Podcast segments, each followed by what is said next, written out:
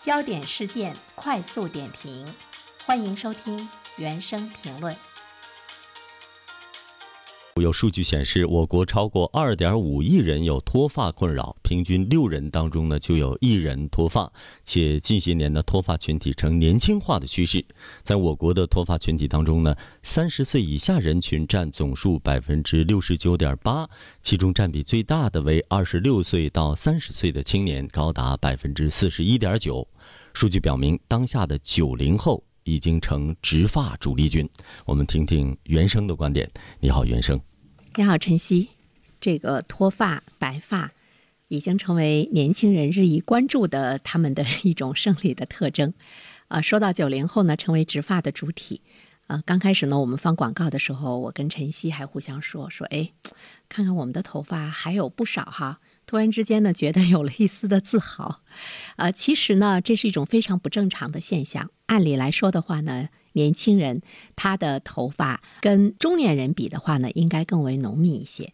但是我们却看到呢，脱发已经呈现出了非常明显的低龄化，甚至于现在零零后呃都开始呢，已经有了这个脱发的现象。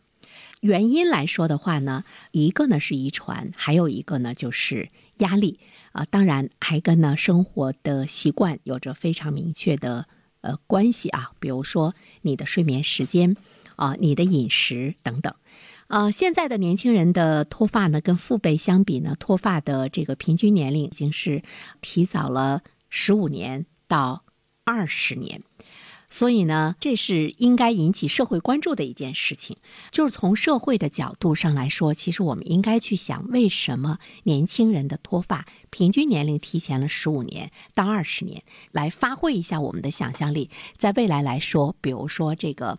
啊，秃顶啊，比如说呢，这个少发是不是会成为我们人类一个比较突出的特征？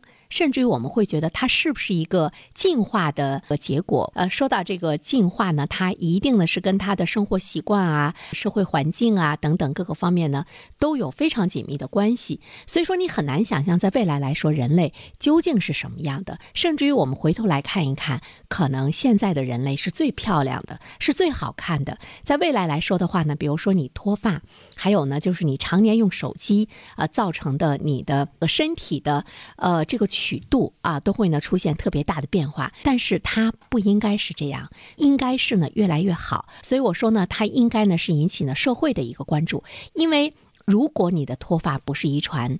它应该呢是身体素质的一个标志，就是我们今天的青少年，他们的身体出现了问题，而青少年呢是国家的未来。当他的这个体能，还有他的运动的素质、心理的这个健康出现了大的问题的话呢，其实他应该呢是引起了关注。呃，我们也看到了很多人开出了不少解决之道，哈，怎么样呢去避免呢这个脱发？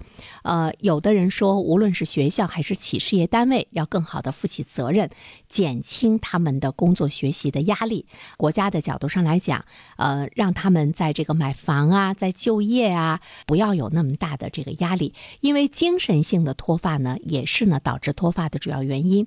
但是我想说，希望呢这个外力改变的一种大的环境，从而呢使我们来降低压力。但是这个改变究竟会有多长时间，或者是说我们换一个角度上来想，它可能实现吗？就是随着人类的发展的话，我们的压力真的会越来越小吗？其实这个答案是否定的，因为一个社会越进步。比如说，教育越进步，那么他对学生的要求就越高，我们就会看到呢内卷就会越来呢越突出。那么他给孩子们带来的压力，当然也会呢越来越大。那么社会越来越进步，其实每一个个体承担的这个压力呢，也会呢是越来越大。努力与进步带来更大的压力，越优秀的公司就要越努力，也会呢越辛苦。呃，看过《人类简史》这本书的朋友，是不是还记得？呃，作者呢，尤瓦尔·赫拉利呢，就认为历史上人类农业革命的真正的本质是让更多的人以更糟的状况呢活下去。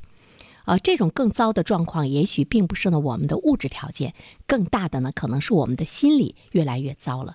说到这一点的话呢，其实我们可以回想一下，每一个人，你是不是越来越焦虑？你的压力是不是越来越大？无论你是年轻人还是呢你是中年人，真的是寄希望于社会对于我们个人的压力的减轻，从而呢使我们的生理能够更健康的去发展，身体能够更健康的去发展。我觉得这个呢会是比较渺茫。仔细的想一想，当然就需要我们自身来做更多的调整了。比如说，我们怎么样去看待这份压力？怎么样去看待呢财富的增长？我们怎么样呢去看待对于一个人来说真正的一种最好的的生活状态是什么样的？我们怎么样呢可以减少呢这个比较？怎么样呢去减少呢对自己内心欲望的一种追求，才能够真正的呢减轻你内心的一种压力？所以说，有的时候我们在。想一个问题，社会有它自身调节的机制，但是呢，它调节的群体或者是呃面临的这个问题太多了。社会自身的调节机制或许呢是非常非常缓慢的，而对于我们自身来说，我们怎么样来进行更好的一个调整？这个呢，我觉得是我们每一个年轻人九零后需要呢去思考的一个问题，让你的。灵魂能够呢自由，让你的生活能够自由，这个呢恐怕是我们每一个人可以去掌控的吧。少一些欲望，多一些轻松，头发就长出来了。好了，晨曦，感谢原生。